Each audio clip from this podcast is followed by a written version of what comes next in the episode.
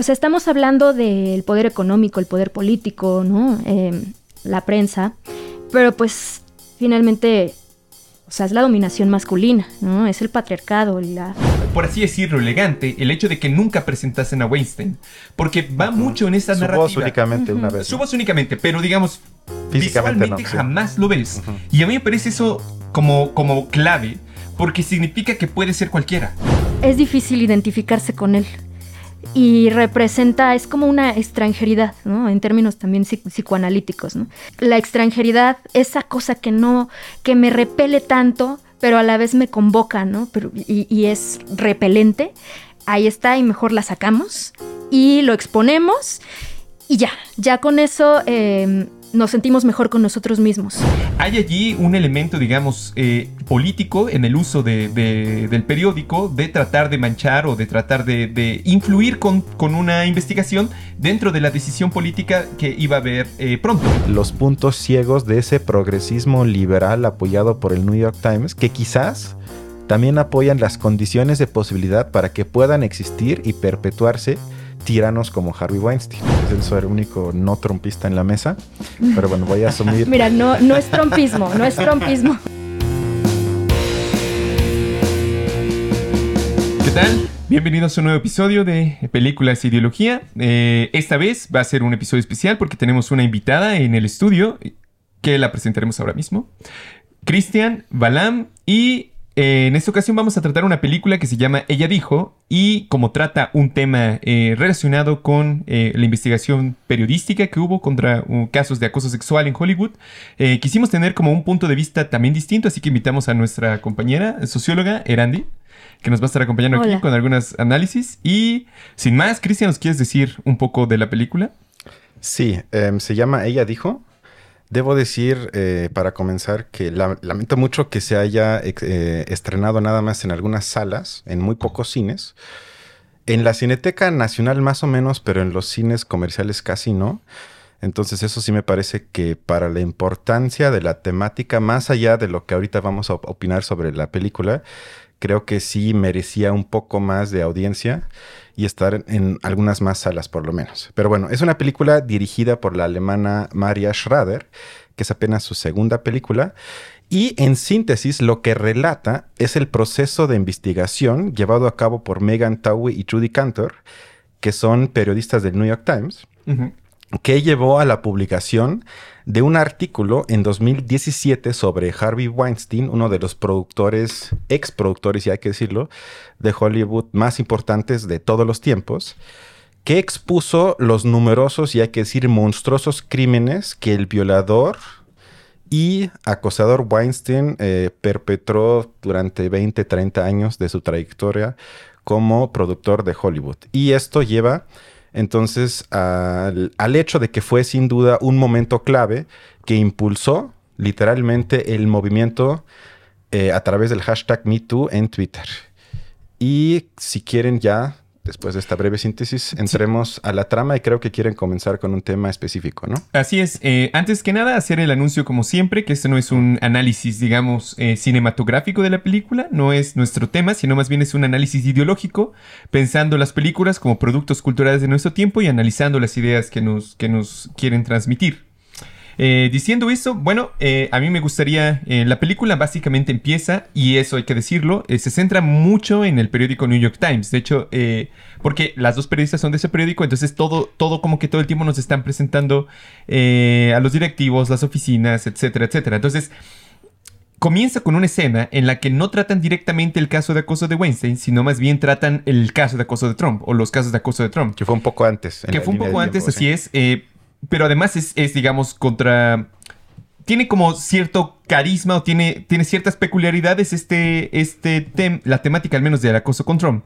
Porque sucedió un par de semanas antes de las elecciones. Digamos que eh, independientemente de las, de las eh, conclusiones o si es cierto o no las acusaciones contra Trump, hay allí un elemento, digamos, eh, político en el uso de- de- del periódico de tratar de manchar o de tratar de, influir con, con una investigación dentro de la decisión política que iba a haber pronto. Entonces, Este es un fenómeno que ocurre, creo yo, hoy en día mucho alrededor del mundo.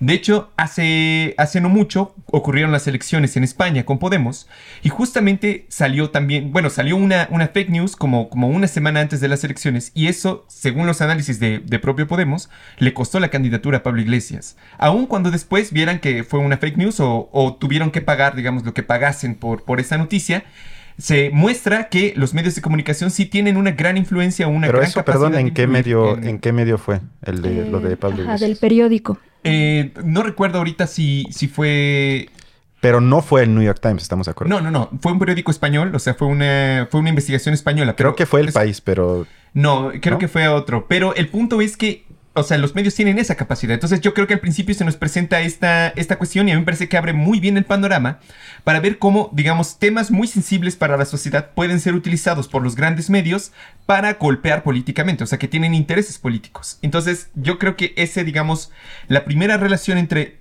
entre prensa y política, al menos ahí me parece que... que se toca nada más por encimita, pero yo creo que es importante decirla, ¿no? Que, que se ocupa mucho de esa manera. Bueno, en, este sentido, a mí me gustaría resaltar que eh, justamente eh, vemos esa relación entre poder y, medios de comunicación en sentido de que precisamente, o sea, la posición de eh, medios de comunicación con respecto a estos acontecimientos ¿no? que están pasando en la película, que están relatando en la película sobre el ascenso de Trump, indican precisamente que eh, los medios de comunicación son el cuarto poder. Precisamente en, Estados Unidos reina una especie, en 2016, em, cuando es electo eh, Donald Trump, reina una especie de conservadurismo o una especie de... Em, Como muy polarizado, ¿no? Muy polarizado. Y, por ejemplo, o sea, es el ascenso del Partido Republicano, ¿no? Con respecto al demócrata. Eh, volviendo al tema de The New York Times, eh, The New York Times, eh, o sea, tiene esa opinión política como más asentada hacia el Partido Demócrata, hacia eh, pensamiento liberal, ¿no? Y que haya sucedido este tipo de ascenso al poder de Donald Trump implica también muchísimas connotaciones para lo que es eh, ese, ese poder ¿no? de la prensa que está del lado de, eh, o sea, el liberalismo, los demócratas, y que precisamente sí trastoca estos escándalos ¿no? de acoso, de, abuso eh, sexual por parte de estas figuras, ¿no? Como Donald Trump, Harvey Weinstein. Y sobre todo Harvey Weinstein, que me interesa mucho este personaje, ya que en la vida real sí fue activista, activista político. Eh, orientado también hacia el Partido Demócrata. Y eh, vemos también ¿no? que es una cuestión ahí de doble moral en esos términos, ¿no? Porque está el, enfrentamiento político ¿no? y mediático eh, con el ascenso de Donald Trump y los escándalos en torno al abuso sexual. Que, o los abusos perpetrados, el acoso, el sexismo que tiene impregnado, ¿no? internalizado Donald Trump. Pero también, o sea, del otro lado sale esta, eh, esta situación con Weinstein y eh, genera como todo, todo un boom también en torno a qué, qué pasa ¿no? internamente con estas instituciones, esta industria de Hollywood que también aparentemente se considera eh, de corte liberal, ¿no? De un corte, o sea, de buenos valores, ¿no? Para, buenos valores norteamericanos, por así decirlo. Em, ¿Tú quieres decir algo, Cristian? Eh, yo creo que sin duda eso es cierto. La pregunta que yo les haría es si puede haber un ejercicio periodístico que se escape de tener un impacto primero político y de contener de manera inmanente una ideología política. Porque yo creo que no. O sea, creo que algo que me gusta, y es de las pocas cosas que me gustan, pero sí me parece positivo que los grandes medios en Estados Unidos abiertamente se pronuncian sobre su propia orientación política. Todo mundo sabe que cuando consumo cierto medio, estoy orientado o me empujan hacia cierto lado político. Y al revés también. Algo que, por ejemplo, en México no pasa, sino aquí muchos medios se asumen como objetivos y dicen que ellos digan la verdad y que la ideología siempre está del otro lado, pero yo no tengo. Y creo que eso está peor que decir que, bueno, yo me asumo como liberal y una diferencia conceptual que yo creo que hay que hacer es entre el liberalismo político y liberalismo e-, económico, porque creo que la diferencia que, digamos, un medio como Fox News y el New York Times tienen es sobre el liberalismo político. Sin embargo, cuando se trata de lo económico, el capitalismo, etcétera, son casi lo mismo y no hay grandes debates, ni películas, ni investigaciones sobre eso. Quizás varían un poco si el salario mínimo debe de ser 10 dólares o 12 dólares, pero en el fondo el acuerdo ahí está el consenso y el, el statu quo, lo que varía es lo que yo llamaría, y ya con esto acabo, está más en la batalla lo que ellos llaman cultural, es decir, los valores que deben de reinar ciertas conductas, que no por eso no dejan de ser importantes. Estamos hablando del aborto, igualdad entre gente blanca y gente negra, el feminismo en general, o sea, todo eso es importante, pero yo comparto con ustedes que la base capitalista de todo eso no se tematiza en ninguno de esos lados. Pero aún así, no veo el problema que el New York Times abiertamente apoye más a un partido un poco más liberal que otro porque lo pronuncia así siempre. Yo creo que justo el problema, como lo acabas de mencionar, es hacer pasar algo como, como lo aparentemente objetivo o que no es político propiamente. Hay una escena en la película en la que justamente ellos están hablando y justo cuando termina, digamos, ya es electo Donald Trump, pasa un tiempo y se sientan así como para revisar las, los resultados de las investigaciones. Y dicen, bueno, al final están las cuestiones de acoso, ¿no? Eh, es un dilema grande. Incluso hoy en día, en el momento en que grabamos este episodio, son, son dilemas que siguen dándose al interior de la campaña de Trump. Entonces, a mí lo que me sorprendió fue un momento en el que ella dijo, a pesar de todas estas cosas, o sea, a pesar de que es, digamos, evidentemente un personaje eh, aborrecible, por así decirlo, fue electo. Y entonces esa ironía que hacen, digamos, ellas con respecto a la propia elección de Trump, digamos, como, como, como diciendo, es que es, contra todo sentido común que se haya elegido un personaje así. Eso, digamos, es una, forma de presentar eh, una cuestión como ideológica como si fuese objetiva. Porque dicen, con base en esto, evidentemente es un personaje malo. Entonces no hay que tomarle ni siquiera en cuenta, es ilógico. Como si no hubieran, digamos, personas que votan por Trump, una muy buena parte del electorado que tiene, que tiene bases y, tiene, tiene razones genuinas para votar por él. Entonces el, dilema ya no se vuelve político, el dilema simplemente se vuelve de esa manera. Entonces es lo que yo digo, que de repente me parece deshonesto eh, como agarrar temas como particulares y tratar de, influir con ello eh, políticamente o, directamente político, presentándolo como si no fuera, digamos, ideológico. Y además yo creo que el punto también es, es justo lo que tú acabas de decir. Ambos eh, todos los medios de comunicación en el fondo comparten cierto sentido común con respecto al capitalismo y yo creo que eso viene en gran medida también de, la estructura de propiedad de los medios. Es decir, eh, estos están apoyando ahorita a los demócratas, mañana a lo mejor puedan apoyar a los republicanos, pero, pero lo que no va a cambiar es, el trasfondo, que sigue siendo, digamos, una cuestión privada. Entonces, ¿qué va a definir el hecho de que en la sociedad estadounidense se vote por uno u otro lado?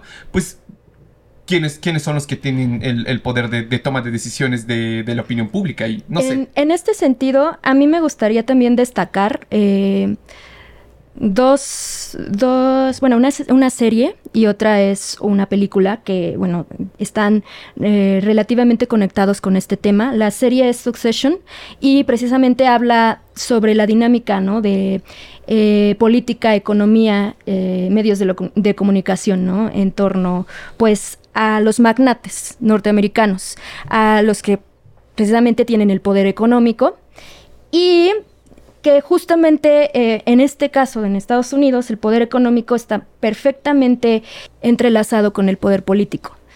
Entonces, eh, a mí me parece que esa acepción, ¿no? que tú mencionas, sí, es importante mencionar eh, la diferencia, ¿no? Entre el liberalismo económico y liberalismo político, pero particularmente en Estados Unidos y el, papel que juega la prensa con respecto a las dinámicas políticas, sí tiene que ver con ciertos consensos que a su vez influyen en consensos culturales. O sea, ahí, ahí mm, o sea, predomina precisamente el, poder económico, pero o sea, también está muy sometido o sostenido por ese poder político, esa dinámica de intercambio, ¿no? De, este, de poder entre eh, estos dos principales partidos, ¿no? El, el, republicano y el demócrata, y que precisamente en la óptica, eh, en este caso el New York Times, sí genera, ¿no? Eh, tanto ideológica como políticamente, siempre una posición, ¿no? Ellos mantienen su postura, pero entienden que en la dinámica política, ¿no? En este, nacional de Estados Unidos, eso eh, del consenso político, de mediar también, eh, mantener tranquilo al poder económico, sí tiene un peso. Y es importante re resaltarlo porque en el caso que también mencionan en la película con Winston, el New Yorker, me parece que también el Washington Post, pero solo eh, para mencionar en, el, en este caso específico de la ciudad de Nueva York, porque la película este, se traslada en esta, en esta ciudad, ¿no? que aparte la ciudad de Nueva York es considerada como una de las...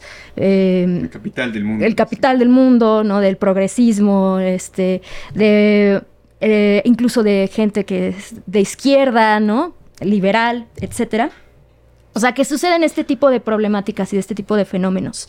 O sea, lo que a mí me gustaría resaltar es que un fenómeno así, de esa eh, calidad, ¿no? De esa monstruosidad, como el que se presenta eh, con Harvey Weinstein, que es finalmente un tirano, ¿no? Un, un, y no solo él, ¿no? Que, que lo que quiero aquí dejar en claro es que este sistema político-económico eh, se sostiene, pues sí, o sea, a base de, tiranías.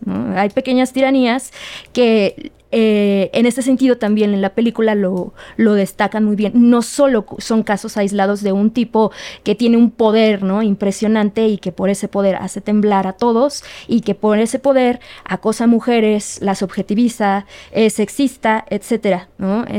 está es una cuestión eh, que, hay que, que, que, hay que resaltar, que es destacar, que el New York Times tiene un papel, un papel, una función ideológica, una función política muy, no autónoma, ¿no? Muy, ad hoc, muy, ad, muy adecuada a pues el, el sistema político imperante, ¿no? Y bueno. que en ese momento con, con Donald Trump, precisamente, pues sí había que, que movilizar un, un activismo eh, distinto, ¿no? A lo que ya se estaba fra fragando en, en, ese entonces en Estados bueno, Unidos. Bueno, al parecer soy el único no trompista en la mesa, pero bueno, voy a asumir. Mira, no, no es trompismo, no es trompismo, porque yo. Abiertamente, sí. Yo, yo. Era broma, obviamente. Yo no apoyo a Trump con. Eso nada más era una pequeña polémica. Pero nada más dos puntos breves. El primero es con lo que dijiste, Balam. O sea, por un lado es que los votantes de Trump, porque no es que Trump haya sido el que propuso levantar las condiciones de vida de la clase trabajadora, empoderar a los subalternos, irse contra el poder en serio, acabar con las estructuras jerárquicas ni nada, sino era una mezcla de demagogia absoluta y populismo de derecha que a lo único que respondía era ser como una especie de catalizador del descontento sin duda objetivamente justificado, que tú y yo tenemos un punto de acuerdo, estoy de acuerdo, pero que él únicamente le dio, como diría Benjamin, una estética, o sea, una expresión estética a la política sin que cambie nada. Porque realmente si vemos si las condiciones de vida de la gente pobre han, cambiado durante los cuatro años de Trump, realmente sigue igual. Tampoco diga que haya sido peor, sino en lo importante fue más de lo mismo. Por eso justamente hice esta diferenciación entre lo económico y lo político. Pero a nivel político, ahí yo creo que sí se podría argumentar que hay un retroceso con Trump, porque yo no noto racionalidad en los votantes de Trump, a menos que, y eso es una posibilidad, por eso es pregunta, que haya racionalidad en la irracionalidad. O sea que quizás estamos, gente como yo, equivocados de buscar eh, o de asumir que el votante es racional y busca su propio beneficio y quizás importan otras cosas más. Y entonces esa, esa parte irracional sería en, en realidad su irracionalidad. Eso puede ser. Y ya lo último es, ¿y no crees que subestimas la película que sin que si bien no de manera explícita, pero tácitamente durante toda la trama atraviesa la lógica del poder económica, lo que pasa en la película. Porque lo que queda claro al final es que lo que le dio chance a Harvey Weinstein de ser el tirano durante 30, 40 años fue que tenía mucho dinero. Sin dinero, eso se hubiera caído a la primera. Porque como él callaba a la gente, callaba entre comillas, porque es más complicado, pero digamos, como él silenciaba a los medios y a las víctimas a billetazos. Sí, a billetazos, a billetazos. Entonces, yo creo que la película, sin que te lo eche en cara, te dice claramente, donde hay dinero hay poder. No se pueden separar. Eh, a mí me parece que, es cierto. Y hay muchas películas que hemos visto y hemos reseñado aquí que justamente también tienen como mensajes, aun cuando se pueda decir, ok, criticas esto, pero al mismo tiempo haces eso otro. Digamos, eso es algo que a veces como productos culturales no se pueden separar justamente porque hay una contradicción entre, entre uno y otra cosa.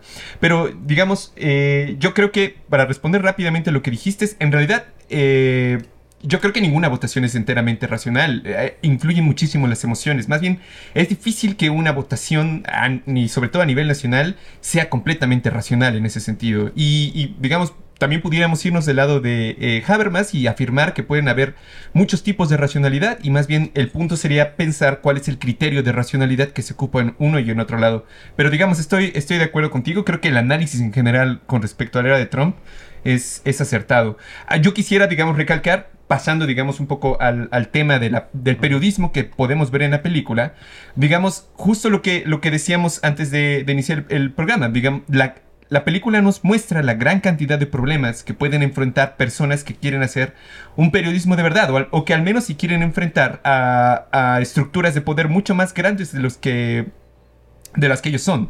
Y, claramente, como lo acabas de decir, esta, eh, eh, este desequilibrio tan abismal que existe luego entre las víctimas y los perpetradores que tienen que te da prácticamente el poder y que permite crear a personajes como Weinstein. Pero yo quisiera saber un poco ahí su, opinión, ¿Cómo, ¿Cómo, lo percibieron ustedes sobre, sobre las vicisitudes, digamos, que pasaron las periodistas para poder llegar a... ¿Quieres tú o yo? Como quieras. Este, a ver, em, a mí me, gustó muchísimo cómo retratan el trabajo periodístico em, de estas mujeres que o sea, tomando en cuenta las críticas que hemos hecho, ¿no? Al New York Times y todo, eh, me gusta esa cuestión, ¿no? Que, que presentan, ¿no? Sobre em, estas dos mujeres que son madres, son mujeres que, o sea, se meten en esa investigación periodística, que la investigación periodística no es nada fácil. Además que si se hace bien, sí es una cuestión de que o sea, se meten en lugares turbios, le surgieron amenazas, por supuesto, le surgieron, surgieron este pues paredes eh, muy grandes, ¿no? Para poder pasar a las siguientes. O sea, la investigación periodística se nota que no es fácil, como cualquier otra investigación, pero una vez reunidas las piezas, em, van, van descubriendo, porque así también la, la narrativa de la película va de una cuestión así un tanto más sencilla, porque yo creo que incluso estas eh, periodistas no, no, no sabían a ciencia cierta la magnitud de lo que se iban a encontrar con este personaje. Entonces, eh, bueno, con ese, con ese, eh, con, lo que retrata la película, tenemos que en, en, un avance posterior, o sea, ya incluso van hablando con las esferas más altas de poder. Me gusta porque al final pasan la voz de Weinstein, no lo pasan así totalmente a ese personaje, pero todo lo que se tiene que hacer desde una investigación así chiquita para, para ir descubriendo estos hilos del poder, que no es fácil, ¿no? Y que, y que precisamente por lo que mencionaba Cristian y Balam, ¿no? En torno a cómo, cómo alguien puede, con tanto poder económico, puede silenciar a tantas personas, puede tener a tantas personas también a su disposición para que generen todo un, campo, un cuerpo que, que, encubra, ¿no? Que encubra esas acciones. Entonces me pareció muy, muy interesante, muy arriesgado. Eh, este ejercicio periodístico que, que, que, está encabezado por estas dos mujeres y que no es, o sea, me parece que incluso en la película tratan de reflejar que eh, por, su, por la situación de vida de estas dos mujeres, eh, por la empatía que también ellas y el acercamiento que ellas tenían con, la, con, las, con las víctimas, eh, no pudo haber sido de otra forma. Y a lo mejor haciendo un ejercicio de imaginación, si lo dejamos esta, si la dejábamos esta investigación a algún hombre o demás, o sea, no hubiera llegado a tanto, a tanta tanto relato, ¿no? Sobre estos acosos, sobre cómo, cómo operaba, ¿no? La forma de encubrimiento, todo, todo esto, o sea, sí me pareció un trabajo que, que lo retrató muy bien en la película, que en la realidad también fue buenísimo, ¿no? O sea, reconociendo el trabajo, el ejercicio periodístico de, y de investigación que, que se realiza en, en, este periódico de New York Times, sí fue un trabajo que de alto valor, ¿no? De alto valor periodístico.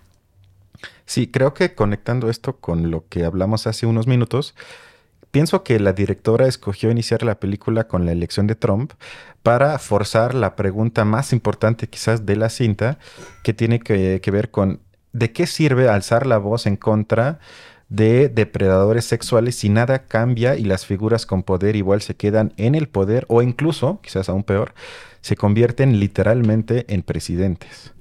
O sea, porque creo que eso es algo que al principio, sobre todo cuando les dicen que investiguen a Weinstein y todo, se hacen varias veces hasta explícitos, se dicen, bueno, ¿y para qué? Si nada va a cambiar. O que ya lo han investigado varias veces eh, por y nada ha pasado. Eso, a él y a otros. Así que luego sacan reportajes, como dice Randy, se meten en peligro para que no pase absolutamente nada. O aún peor, que las amenacen, que las secuestren o que pasen a un, o, que las demanden, que ya, ya con eso tienes un gran problema. Entonces, eso yo creo que por eso escoge iniciar la película con la elección de Trump, para mostrar que a pesar, y creo que nadie aquí duda de que Trump seguramente hizo esas cosas y peores, aún así se convirtió en presidente, quitando todo lo político que, como ustedes dicen, dicen también es importante. Ya lo analizamos, sí. Exacto. Entonces, nada más una cosa es que conecta con lo que dice Randy, es que creo que ese esfuerzo periodístico deja claro la importancia, la esencialidad del periodismo de investigación y que muestra que es una eh, profesión que requiere inversión, paciencia para que pueda cumplir su papel en sentido ideal, obviamente no es siempre así de fácil, de vigilar al poder en todos los sentidos posibles, porque esa es la única forma, eh, desde mi punto de vista, eh, de la que se puede llamarle entonces periodismo, porque creo que el concepto hoy en día se usa de manera bastante inflacionaria,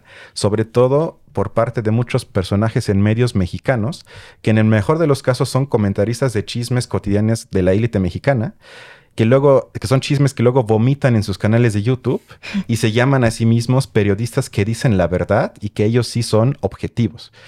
Cuando en el mejor de los casos, y creo que ni siquiera hacen, porque creo que nada más ven su celular y Twitter y eso es su fuente de información, pero incluso asumiendo que buscan tres horas en Google sobre algún tema, eso no es investigación y eso no es periodismo. Y más allá de, culparlos a ellos, que es muy fácil porque tampoco tienen recursos como el New York Times para hacer eso, pero creo que es importante pensar de qué manera podríamos tener una estructura que financie públicamente a medios para que puedan contratar a periodistas como ellas dos y otros muy buenos que sin duda hay y que puedan hacer investigaciones que a veces requieren años para que salga algo. Quizás otro ejemplo es de los Panama Papers, que fue una colaboración internacional que tampoco llevó a nada, pero ellos hicieron su trabajo. O sea, ellos hicieron su trabajo exponiendo a millonarios de todo el mundo. Bueno, en América Latina muchos terminaron presos por... Bueno, quizás entonces omití algo, pero entonces ya es lo, o sea, eso es lo que quise decir que se tiene que enfatizar una y otra vez porque creo que se encuentra bajo ataque el periodismo hoy en día, que se asume que no sirve, que tiene que ser rápido, que es la lógica de la atención en Internet, los clics, el encabezado, pero que ya no se pone énfasis sobre qué tan importante es que los periodistas investiguen y con eso saquen cosas que el poder no quiere que la gente de a pie, entre comillas, sepa. Y ese, como dice Arandi, ejercicio periodístico se muestra a la perfección, un poco idealizado quizás, en la película. Eso me fue muy importante resaltarlo. Sin duda, yo, yo estoy de acuerdo. Solo quizás hacer la acotación de que si consideramos que los medios de comunicación también son un poder, entonces los que vigilan tienen que también ser vigilados de alguna manera. O sea, también se vale que, los medios de comunicación sean investigados, quizás por otros. Pero aquí en México, digamos, ese ejercicio periodístico se nota, digamos, la necesidad de una estructura así. Porque cuántos periodistas, o sea, la gran mayoría de los que son asesinados en México, y es, y es digamos, México es uno de los países más peligrosos para ejercerlo, justamente tienen una vocación, yo creo, eh, muy valiosa, pero son son muy locales, entonces se enfrentan con muy pocos recursos a mafias muy poderosas que digamos, a diferencia de Weinstein, que hasta cierto punto está forzado a respetar la legalidad, hasta cierto punto, en México eso es, todavía muchísimo más brutal, es mucho más salvaje, entonces evidentemente requiere, requiere mucho. Y eso que ellas enfrentaron amenazas, ¿no? Como, como en, en algunos momentos les envían, les envían cosas por correo o les llaman y las, las amenazan directamente. Y, aquí en México la amenaza es todavía muchísimo más eh, brutal, si pudiéramos decirlo. Deben haber, digamos, días en los que eh, más bien son pocos los días en los que no deben tener amenazas. Cambiando, eh, llegando un poco más al, al tema de, de, las víctimas propiamente, a mí me parece que fue muy, eh, por así decirlo, elegante el hecho de que nunca presentasen a Weinstein. Porque va mucho en esta Su narrativa. Voz únicamente una vez. Su voz únicamente, pero digamos, Físicamente visualmente jamás lo ves. Y a mí me parece eso como, como clave, porque significa que puede ser cualquiera. O sea, puedes interpretarlo como que puede ser, puede tener la cara de cualquier millonario, pero ahí está. Es, siempre la posibilidad de que, de que sea así. Y en cambio, también otra cosa que, que nos hace ver es cómo las víctimas, o sea, uno como espectador, va, va viendo a través de la, de la secuela como muchas víctimas, y eso es algo, digamos, real, tienen muchos problemas para hablar, ¿no? De, de, los temas, y hacerlo público es incluso todavía más difícil, y uno se da cuenta.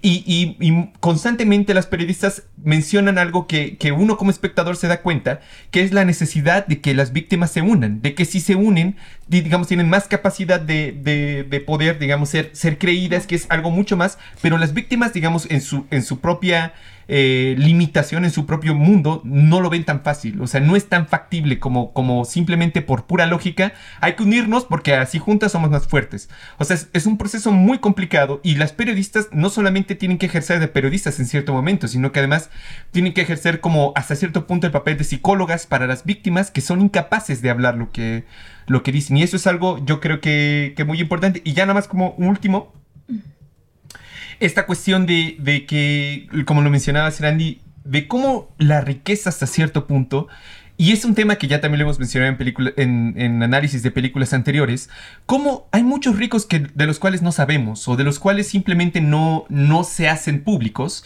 y sin embargo esa riqueza les da como hasta cierto punto la facilidad de hacer cosas que para el resto de nosotros está prohibido. Digamos que ofrecen libertad, al menos en el sentido de que, de que la estructura no les, no les impone como limitaciones y entonces eso permite que muchas de estas personas desarrollen una especie de psicología perversa o de perversión, donde como que las normas morales o las normas legales que al resto de la sociedad afectan, para ellos como que se detienen.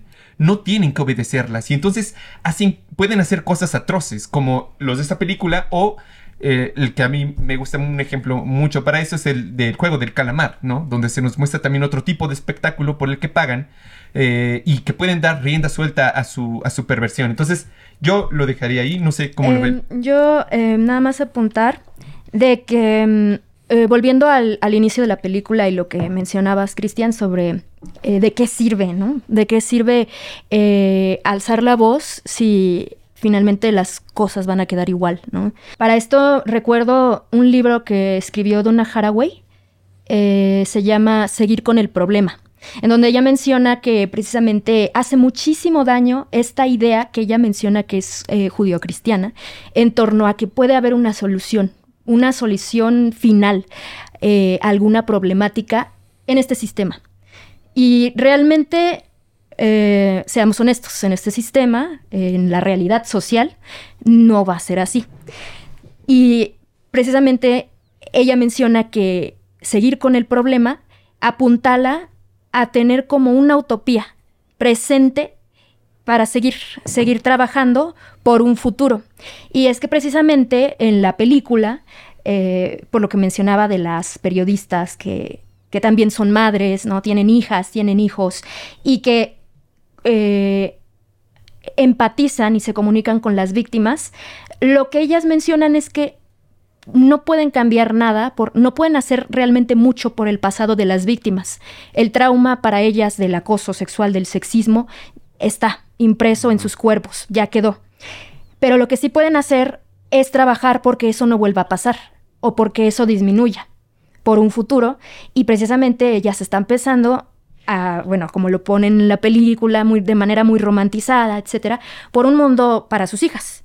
Y es que también se ve que cuando una de las periodistas está en Londres, porque también en Londres eh, pasaron todos estos acontecimientos, pasaron en todo el mundo, porque pues es una empresa Miramax, ¿no? Transnacional, multinacional. Em, habla con su hija en videollamada y la hija le dice, ay, este, violación.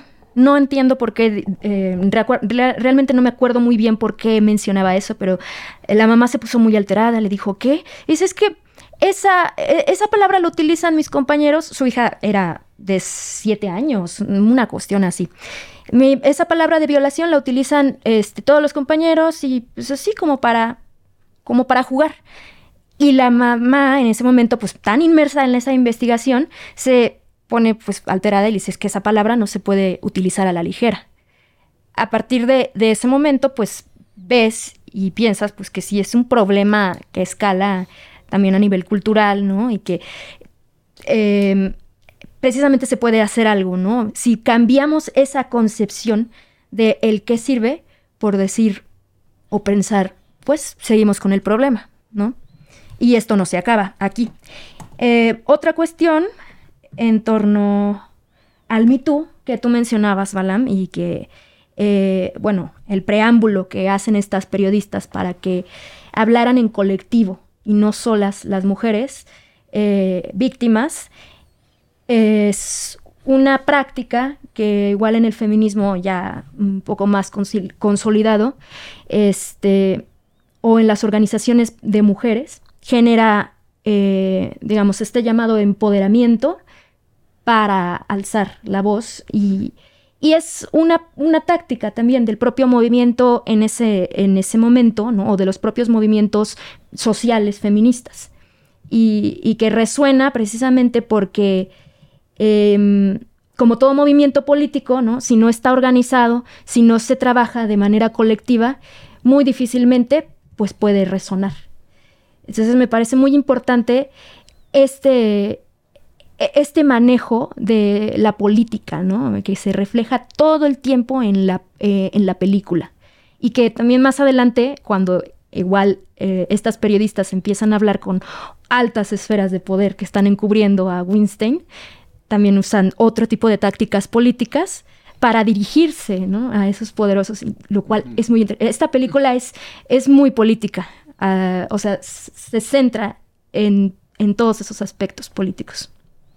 Hablando de eso, porque no es nada más, entre comillas, nada más, la ansiedad traumática que reviven las mujeres cuando las periodistas las van a buscar, porque hay, hay que decir que son casos ya de los noventas, es decir, que ya pasaron décadas y de la nada, sin que alguien les avisara, alguien toca en tu casa, te menciona el nombre del productor y automáticamente notamos en, este caso obviamente la actuación de ellas, cómo reviven ese hecho tan traumático y tan impactante en sus vidas. Y luego es, no es nada más, entre comillas, insisto, eso, sino que a pesar de que quizás una que otra, después de pensarlo, decía, es que sí me gustaría hablar, no puedo porque firmé un acuerdo. Entonces, si yo hablo, me podrían demandar. Y ahí yo creo que se, se ve materialmente la dimensión estructural de esto que como dijo Randy, que Weinstein se había creado toda una estructura legal y jurídica que funcionaba perfecto con el contador, con los abogados y todo, que ya estaba hecho para por si una mujer se quejaba posterior, cómo silenciarla de manera eficiente y rápido, porque ya ves que luego en la película mencionan de varios casos que se abren y se cierran el mismo día. Sorprendentemente, y ya no escuchas nada. Y creo que eso muestra que es estructural, que incluso si las mujeres tienen la voluntad de levantar la voz y de ya no callarse, lo cual es ya muy valiente y sobre todo si no eres de las actrices más famosas, porque ahorita quiero hablar de eso, aún así no podían porque habían firmado algo. Y creo que eso también es algo que se olvida luego mucho, que no nada más falta con un cambio de actitud de lo que sea, sino se tienen que revisar esas estructuras legales para que haya apoyo o digamos una ventana de posibilidad para las víctimas que puedan hablar y que no signifique que sí hablo, pero me llegue la demanda de 20 millones de dólares, porque entonces obviamente estoy pues, entre la espada y la pared. Sí, yo creo que, o sea, en el fondo va para allá. Eh, inevitablemente yo creo que son temas que como la cuestión racial, por ejemplo, que ha costado mucho trabajo a la sociedad estadounidense. O sea, es, es un, son temas, digamos, fundamentales para ellos. Eh, hay estudios, por ejemplo, que, que señalan que la, el tema que más define las elecciones en Estados Unidos, tanto locales como nacionales, es el tema racial. O sea, significa que allá pesa muchísimo ese, esa cuestión.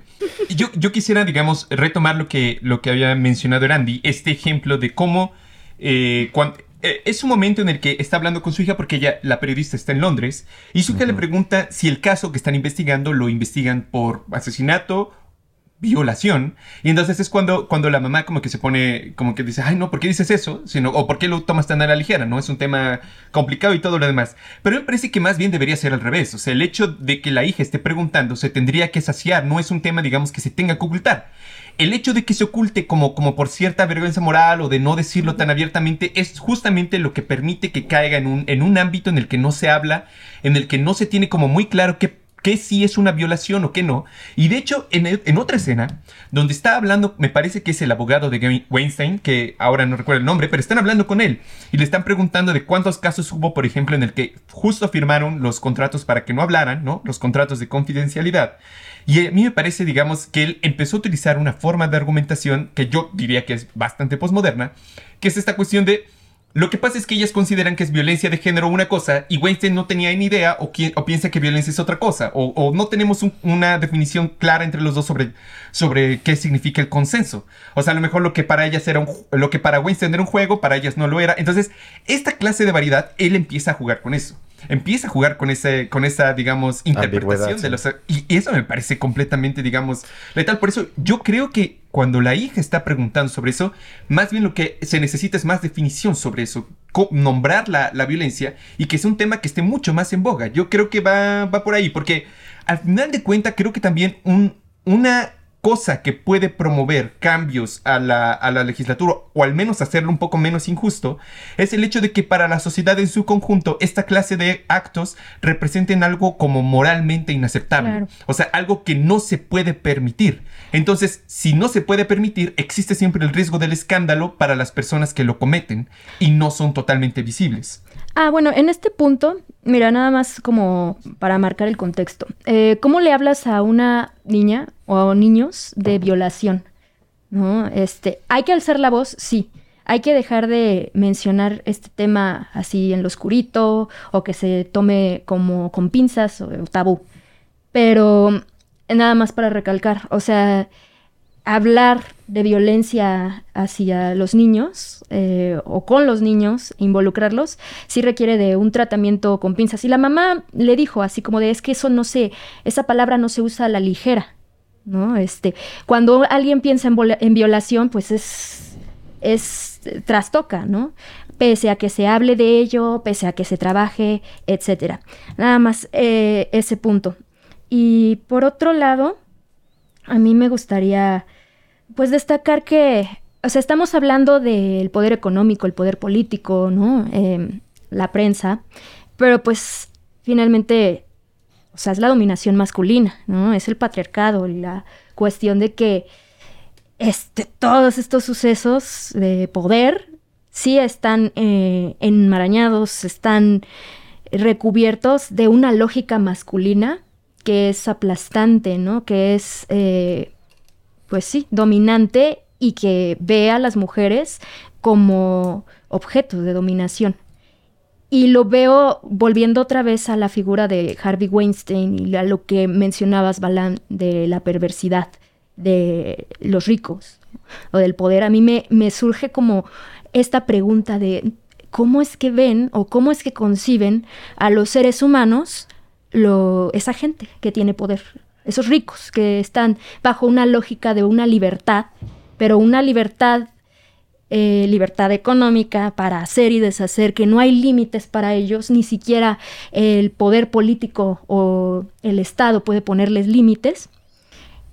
La concepción de los seres humanos, no solo de las mujeres, ¿no? sobre los seres humanos que no son como ellos, son inferiores, ¿no? Eh, es totalmente así, objetal, ¿no? Lo objetivizan.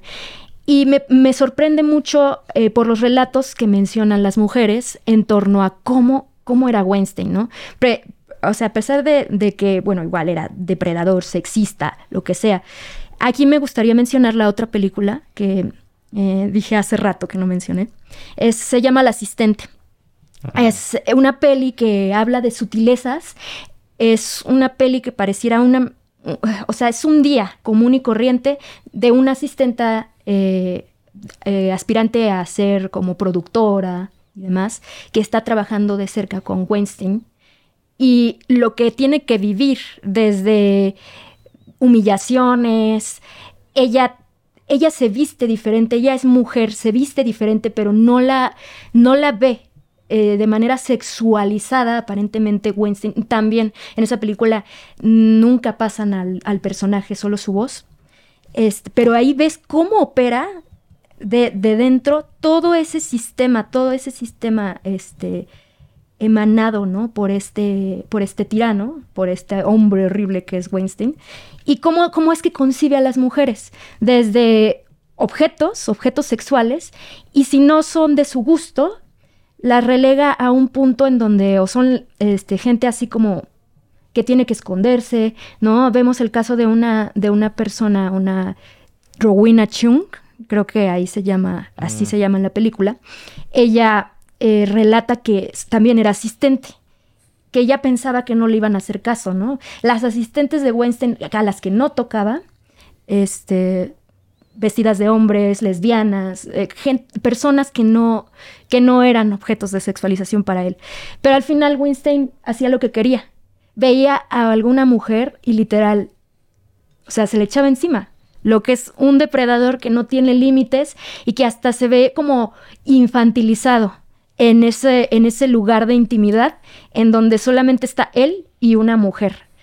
Entonces es como muy interesante este, hacer este análisis de lo que, de ese sexismo tan fuerte que está impregnado en estas esferas altas de poder, en estos sujetos que denigran a otros seres humanos, deshumanizan completamente a las mujeres y las dejan así. Es muy, muy, muy interesante, pero es una lógica también de cómo, de cómo es un tirano en este sistema patriarcal y cómo es que opera. Sí, porque muestran algunos diálogos, incluso la grabación de audio que muestran es real, que tiene él con una víctima y son diálogos, digo, tristes, horribles, pero ridículos. O sea, como, como niño chiquito, él, él, se, él se comporta y ahí se muestra otra vez la importancia del psicoanálisis porque ese estado infantil, sin que yo lo conozca, tampoco soy psicoanalista, pero sería muy interesante que alguien lo vea desde la óptica del psicoanálisis, porque él tenía la necesidad de buscar, aunque no lo obtuvo casi nunca el consenso de la mujer, porque no es que él era el monstruo físico que la aventaba y la violaba sin que ella dijera nada, sino él como que quería ese juego sin sentido, porque él sabía que si decía que no, aún así lo iba a hacer pero las trataba de comenzar jurando por su familia, jurando por todo el mundo, argumentando y argumentando y argumentando y argumentando. Para, él parecía que no hay un no, o sea, no hay no. Exacto, él, exacto, él quería el sí o por lo menos no el no. Exacto. Eso es cierto. Y eso para su propio goce entonces era importante, porque creo que también hay otro tipo de casos de violadores famosos en la historia que ni siquiera tenían diálogo con sus víctimas. Y no estoy diciendo que una cosa sea mejor que la otra, sino me parece en este caso quizás algo sui generis e interesante. Y ya mis últimos dos puntos pequeños son... Me, gustaría comentar algo rapidísimo respecto a eso. O sea, yo creo que aciertas cuando dices que es como una actitud un poco infantil, porque...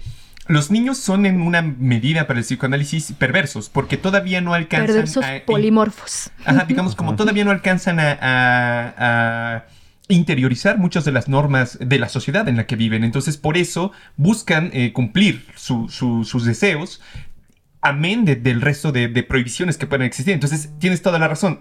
Como decía Zizek, no, no es suficiente con que lo hagas, sino que además tienes que querer hacerlo. Como que esa es una parte del goce ideológico. Sí. Y nada más ya es que también alguna crítica que tengo a la película, o más bien pregunta es, ¿no sienten ustedes también que escogen y esto es nada más un ejemplo porque también tuve un sentimiento similar con la película Don't Look Up, No mires arriba de, Netflix, que escogen al enemigo entre comillas más simple. Con simple me refiero que mucha gente amamos o aman, porque yo no me incluyo, odiar a gente como Weinstein o Trump. También hay un plus de goce ahí. hay como un plus de goce, algo decir, sí, ellos son los malos y qué nefasto es y qué bueno que ya está en la cárcel. Y entonces es muy fácil escogerse ese tipo de personajes que sin duda merecen ser criticados, jamás diría que no.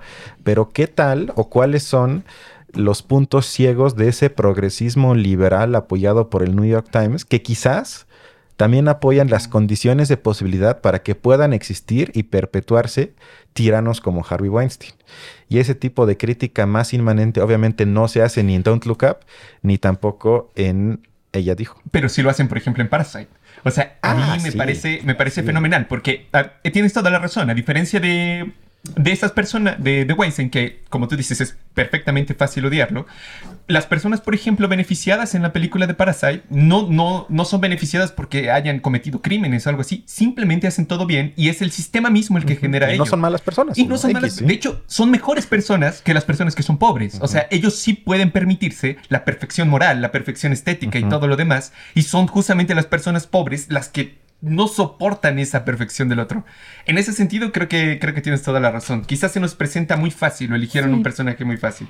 En este sentido, o sea, eh, ahí lo que mencionas, el plus de goce está en sacar un chivo expiatorio, una persona que la lo haces monstruo, la monstruorizas tanto que eh, es difícil identificarse con él y representa, es como una extranjeridad, ¿no? En términos también psicoanalíticos, ¿no?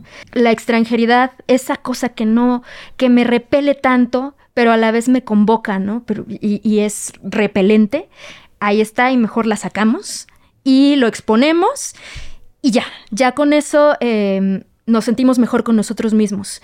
Es una lógica operante ahí en, cualquier sistema ideológico incluso, ¿no? La, la, cuestión es, o sea, me preferimos sacar un personaje, ¿no?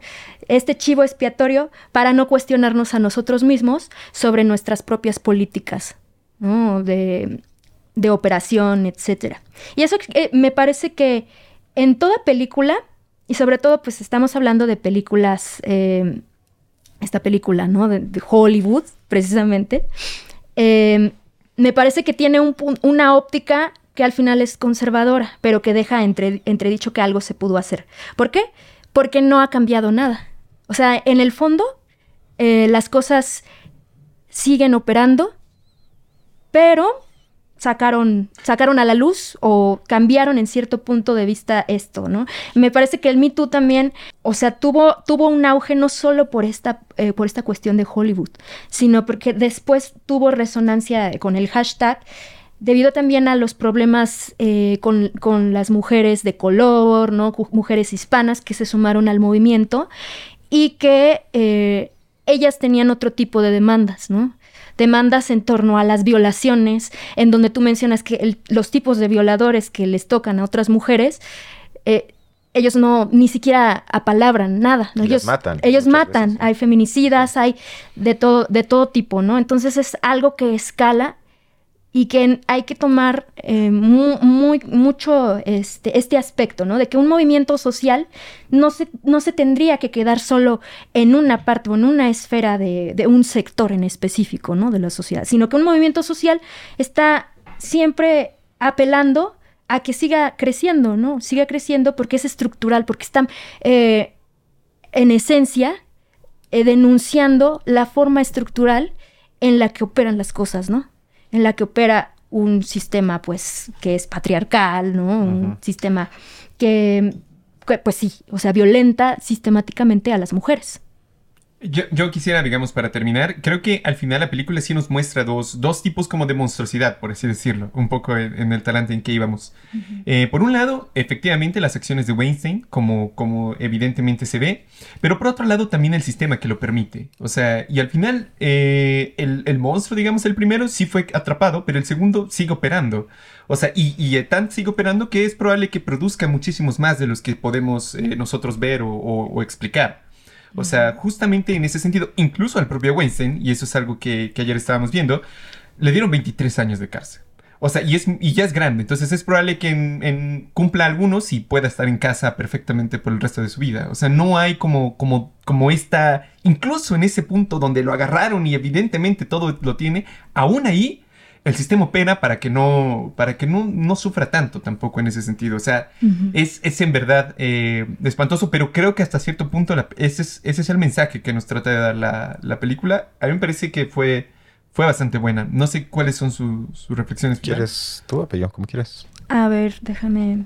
Pues no, bueno, si quieres tú. Ok, sí, nada más es breve. Bueno, tengo una polémica quizás, no sé si se van a enojar. No, sí. Es que eh, creo que un acierto es que sin duda aumentó a raíz, creo que sí, de ese reportaje y luego el hashtag MeToo, por lo menos la sensibilidad hacia el tema en el sentido de que hasta aquí estamos hablando de eso por este reportaje. O sea, hasta ese nivel lo podríamos llevar. Que eso todavía no se traduce en muchos casos en cambios materiales en la vida de muchas mujeres, sí. Pero creo que no es demasiado, no es poco que por lo menos se hable y se haya cierta sensibilidad hacia el tema, porque me imagino hace 10 años atrás ni siquiera se hablaba. Entonces creo que por más pequeño que parezca, es un paso grande. Y ya lo último es que no sé cómo lo vean, es más una pregunta, que es un poco polémica, es que no creen ustedes que es de alguna forma inevitable la exigencia, y lo pongo entre comillas, hacia las mujeres que se beneficiaron a pesar de haber sido abusadas, en este caso por Harvey Weinstein, pero que hoy tienen la voz y el poder para poder denunciar abusos del pasado y con eso abrir el camino para que otras mujeres más jóvenes no tengan que pasar por el mismo punto. Porque ellas, ahorita estoy hablando de actrices que también están en la película, como Gwyneth Petro, por ejemplo, que era la novia de Brad Pitt cuando la abusa Harvey Weinstein, y otras, o sea, que hoy tienen tanto poder, y no quiero decir que por eso sea fácil hablar y que ya no tenga, tengan ninguna complicación, y el trauma es seguramente igual, pero digo, no veo otra forma y de hecho en la película se muestra que Ashley Judd, que se interpreta a sí misma en la cinta, es la que como que da el último paso al final, se presenta un poco dramático en la película, pero ella dice, sí voy a hablar. Y luego otra actriz famosa que no me acuerdo del nombre ahorita también dice, yo también voy a hablar. Y, Rose McGowan. Sí, perdón. Y creo que eso, digamos, fue como el último empuje hacia esa roca que estaba tapando este caso por lo menos, para que salga a la luz y para que estas mujeres que como tienen tanto poder ya no pueden ser silenciadas de manera tan fácil como otras que no tienen poder. Porque me parece imposible exigirle a mujeres de a pie, entre comillas, que no tienen poder, que no tienen voz, decir que se organicen, que claro, que en, tipo ideal es lo mejor, a que decir, tú, aunque seas una persona, tienes tanto poder, tanta fama, tanto público, que si tú levantas la voz, puede que abras el camino para que luego pasen cosas. Y lo traslado, y con esto acabo también quizás a México, donde tristemente digo, Conozco de algunos casos en el tema del Congreso Mexicano de Cámara de Diputados, en Televisa y TV Azteca nos podemos imaginar, ni siquiera lo queremos pensar. Sus catálogos, ¿no? Exactamente, por ejemplo. Entonces, seguramente hay casos como Weinstein y o peor, es cierto. Y entonces yo no veo otro camino, y no sé cómo tú lo veas, sobre todo que exigirle, suena feo exigirle, pero pedirle a mujeres que tengan la voz, que tengan el poder y que lleven en, este negocio 30, 40 años, que levanten la voz, porque insisto, ¿cuál sería otra forma de empujar este tipo de cambios? ¿Quieres decir algo? Este, ah, bueno, si quieres tú. Yo ya, ya, ah, ya di lo mío. Bueno, en este caso, a mí me deja con la reflexión de, de justo de las víctimas, ¿no? Al final, eh, estamos en un poder estructural que eh, no defiende a las víctimas, que, o sea, tristemente deja hasta el último a las víctimas y que puede cambiar, sí, con los movimientos sociales que hemos estado viendo, los, movimientos de mujeres que, que sí resonaron con el Me Too y con esta nota periodística en particular, pero sí, sí me sigue quedando la pregunta de qué mujeres pueden hablar. Y, y cómo es que pueden hablar, porque tomando en cuenta todo este, este desamparo de las instituciones hacia las mujeres, bueno, muchas no se consideran víctimas, ¿no? Pero que eso pues, podríamos debatir en otro, si quieren, en otra película o en otra, en otra cuestión. Eh, hay otras mujeres que que, por no considerarse víctimas no, no sienten que tendrían que hablar sobre ello. Y, sí, la exigencia no está en las víctimas, porque volveríamos, volveríamos a, a caer en ese error de culpabilizar, revictimizar a las víctimas. La cuestión está en que la resonancia de este movimiento fue que justamente se, trabajó en colectivo. Lo que pasa con, una víctima es que cuando alguien es víctima, cuando una mujer sufre de abusos, eh, lo primero pues que pasa es el desamparo, ¿no? Está todas estas cuestiones de aislarla, dejarla sola, eh, firmar acuerdos de confidencialidad, que se quede en secreto, que se quede para ti misma, que se quede como un trauma, ¿no? Es complicado que así se hablen las cosas. Entonces, me parece que pues, esta película también refleja estos primeros pasos para que ya no se quede en silencio, ¿no? Y para, en el caso de México, ¿no? Específicamente que los problemas que enfrentamos, ¿no? Las mujeres mexicanas son para vivir, o sea, los feminicidios, los, la muerte, ¿no? O sea, son problemáticas que, que trastocan el abuso, las, las violaciones, la trata, que trastocan a las mujeres y que las siguen victimizando y que también se me hace muy interesante con, con respecto a cómo es que pegó el movimiento MeToo a otros países, porque tampoco pegó diferente, ¿no? las, las narrativas de las mujeres son muy distintas, geográficamente, ideológicamente y, y culturalmente hablando, ¿no? Pues sí, efectivamente, pues muchas gracias por acompañarnos, Andy. Finalmente, la última pregunta. ¿Les gustó la película? ¿Recomendarías la película? Yo sí, la recomendaría. Yo también, y también gracias a Randy, espero que sea la primera de muchas. ¿Y tú, Balam? Yo también, claro que sí, sin duda, siendo críticos. escuchando nuestro episodio, claro. sin nada más, pues nos vemos entonces la siguiente semana. Cuídense. Hasta luego. Hasta luego.